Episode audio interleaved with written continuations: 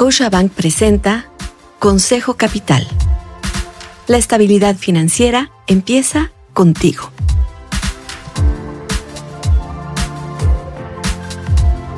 Hola, soy Susana Sáenz y quiero darte la bienvenida a Consejo Capital. En este episodio platiqué con Jorge Ponga, socio de capital humano en Deloitte, sobre el estudio que hicieron en torno a la relación que tienen quienes pertenecen a la generación Z y los millennials con el trabajo, la vida y el dinero. Si eres parte de una de estas generaciones, tienes que escuchar este episodio. Pero si trabajas con algún centennial o millennial, todavía más. Ya verás por qué. Una conversación con expertos para alcanzar tus metas. Casa, coche y buen trabajo.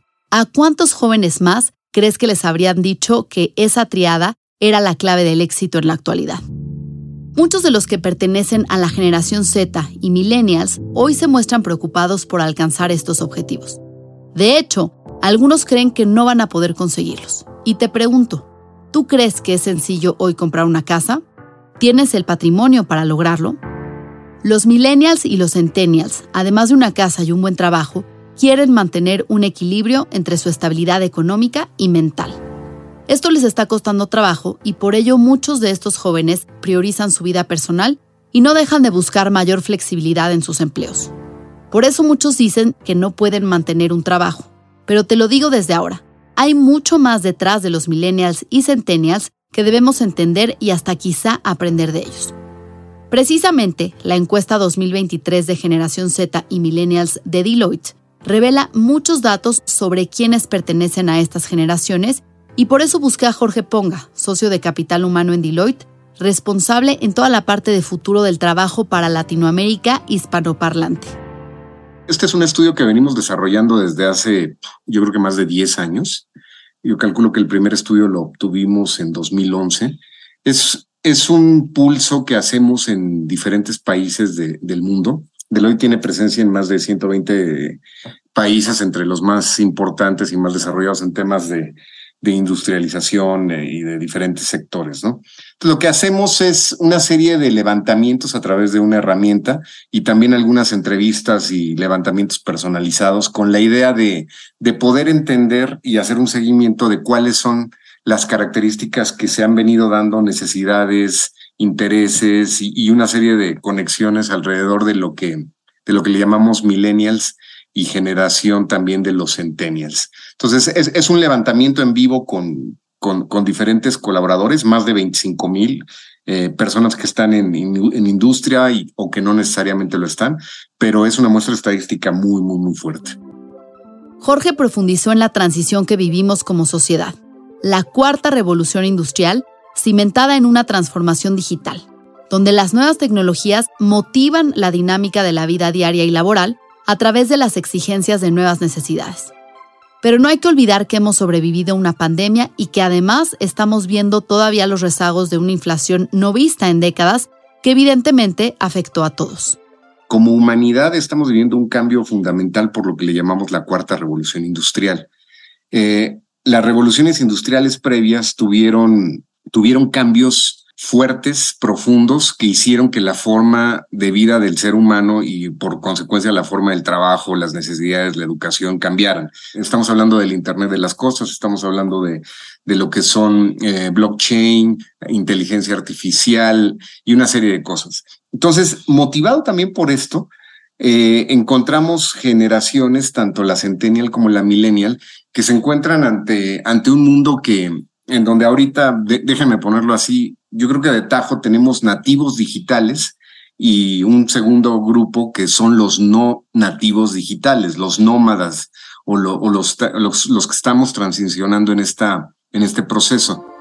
Entonces, en el mundo laboral coincidimos quienes son nativos digitales y quienes no lo son. Convivimos quienes se preocupan por el cambio climático y quienes no tanto. Eso hace que a veces no nos entendamos. Además, vivimos más tiempo que antes y con más salud, lo que hace que queramos trabajar más años. Este es otro reto de convivencia en lo laboral que resulta en altas exigencias de rendimiento y productividad. Escucha lo que Jorge me dijo de esto y de otra cosa interesante, los supertrabajos. hablando no, nada más los retos que representan la generación Z y, y los millennials, sino ese nivel de alargamiento de expectativa de vida en donde también laboralmente y personalmente puedes tener gente que, que está incrementando su nivel de vida con alta funcionalidad, con alta productividad, conviviendo eh, en ambientes diversos con, con colaboradores millennials o centennials. Y por otro lado, también hay otro concepto que, que en Deloitte le llamamos los supertrabajos, si entramos en el ámbito laboral, y los supertrabajos no es otra cosa más que esa conexión no nada más con gente de diferentes generaciones que se está alargando más que nunca, sino también una, una conexión con modelos automatizados y robotizados o a través de modelos de inteligencia artificial que ya se está dando en, en el día a día y ya se está dando también en las organizaciones. Entonces empieza a haber una serie de cosas que hacen que estas dos generaciones tengan de alguna forma un proceso de mayor adaptación, pero también un proceso de mayor exigencia. Y, déjame, te doy un par de ejemplos, eh, Susana. Quizás eh, este tipo de generaciones son, son grupos de, de seres humanos que, que están más enfocados al propósito que al beneficio económico en una organización, o son, son grupos de generaciones que en su proceso natural de crecimiento y de educación eh, se alejan del status quo y las jerarquías en las organizaciones, o, son, son grupos también que están buscando cambios más profundos en la sociedad. Hay que ser muy productivos y se les exige mucho. Además, hay que lidiar con nuevas tecnologías como modelos automatizados o la inteligencia artificial. Y por si fuera poco, hay que cambiar al mundo y pagar cuentas. Este último tema es relevante para los millennials y los centennials de hecho, el costo de la vida es una de sus principales preocupaciones.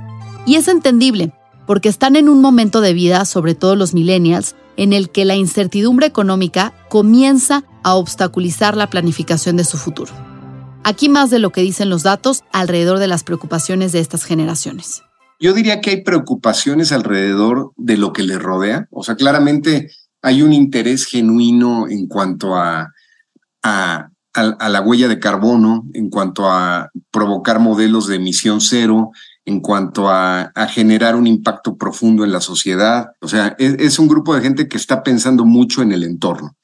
Por otro lado, si nos vamos a la parte, mm, digamos, a, la parte personal, hay, hay, una preocupación muy seria y muy genuina en cuanto a hacer un balance de vida y trabajo.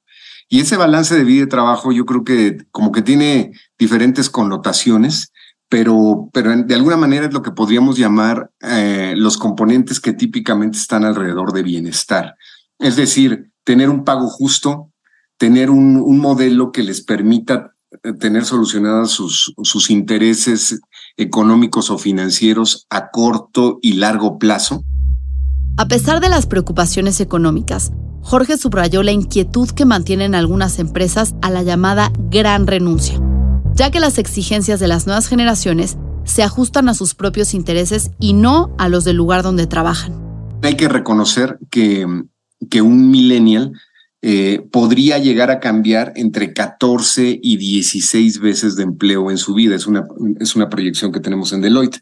Pero si somos capaces como organizaciones y como funciones de recursos humanos de que estos cambios no sean de empresa, sino sean cambios de reto, podríamos cubrir un poco el concepto de, de, de qué, qué, está aspirando alguien de estas generaciones a, mencionar. Y, quizás pondría una más que es el hecho de estas generaciones están gastando diferente eh, a, como, como, era el modelo típico familiar de, de sus padres o de, de, las generaciones precedentes, por lo cual también ellos se dan cuenta que esta preocupación de posible desempleo, de generar un patrimonio o lo que sea, no es tan sencilla porque es una generación que está ganando menos dinero de lo que ganaban generaciones similares en el pasado. Y es decir, sus primeros años son menos productivos en términos de, generación patrimonial. Entonces también es una generación que, que de alguna forma eh, están pensando en tener una segunda fuente de ingresos, lo que le llaman gig, gig economy o fuentes alternativas de ingreso el socio de capital humano de Deloitte me dijo que lamentablemente, según el estudio, muchos de los jóvenes viven de cheque en cheque, lo que dificulta sus capacidades de ahorro y generación de activos físicos. Esto, por cierto, genera estrés y entenderlos ayudará a apoyarlos desde la empresa. Haciendo un análisis del estudio, eh, la diferencia entre millennials y centennials en general en todos los rubros no es tan amplia hay diferencias de 10, 11%. O sea, al, al, final sí, sí son, son generaciones que, que pudiese ser que tienen una diferencia en edad, pero la forma en la que están operando no es tan, tan diferente. Eh, ¿Cómo administran el dinero? Pues yo creo que es eso, ¿no? Es, es una forma diferente de gasto, es una forma también diferente de ahorro, pero, pero son cosas que se van acentuando en función a cómo entran en un modelo. primera, la, la primera decisión es me, dedico a un modelo de vida laboral en empresa o me dedico a un modelo de vida laboral donde yo sea un propio, mi propio jefe, ¿no? Un entrepreneur. Para Jorge, las compañías ahora se enfrentan a un gran reto y es pasar de la revolución digital a la revolución del ser humano, pues deben resolver grandes lecciones en términos de estrés, ansiedad e inclusión. Deben atender a los millennials y centennials a pertenecer y encontrarse dentro de la empresa como colaborador y a lograr resolver sus preocupaciones, como el dinero y la equidad de género. Escucha lo que me dijo Jorge. Las organizaciones tienen que tomar ventaja de los grupos poblacionales, de las generaciones que tienen, de los talentos que tienen, para hacer modelos co-creativos entre empresa y colaboradores. Los colaboradores están buscando tener un, papel protagónico y más participativo en los resultados de la empresa, en esa co-creación. O sea, no, no lo dejemos nada más en, en un discurso, sino ah, metámoslo en la forma en la que hacemos negocios día con día. Y al, lograr estos tres balances, creo que estaremos en, en, en, perfecta armonía con los resultados económicos, con la sociedad y con el ser humano al centro, porque algunos pensadores dicen que la siguiente revolución industrial, después de la digital, va a ser la revolución del ser humano. Así que el panorama para la generación Z y millennial no se ve fácil.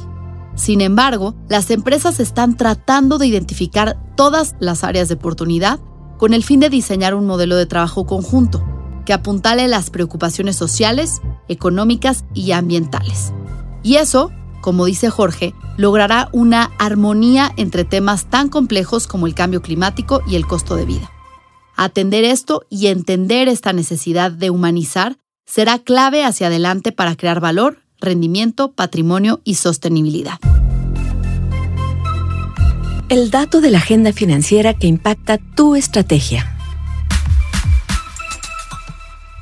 El pasado 10 de agosto, a través de una decisión unánime, el Banco de México dejó su tasa de interés sin cambios por tercera ocasión consecutiva, quedando en 11.25%, ya que a pesar de la desaceleración de la inflación, todavía está lejos del rango objetivo del Banco de México, que es 3% más menos un punto porcentual. Por lo que el Banco Central ha sido muy claro en que las tasas se quedarán en este nivel por un tiempo prolongado, por lo que se espera que en la decisión de política monetaria de esta semana, Banjico deje su tasa sin cambios. Gracias por acompañarme en este podcast en el que platico con expertos que resuelven tus dudas para incrementar tu patrimonio y alcanzar el éxito financiero. Te invito a dejar un comentario y suscribirte en la plataforma de tu elección.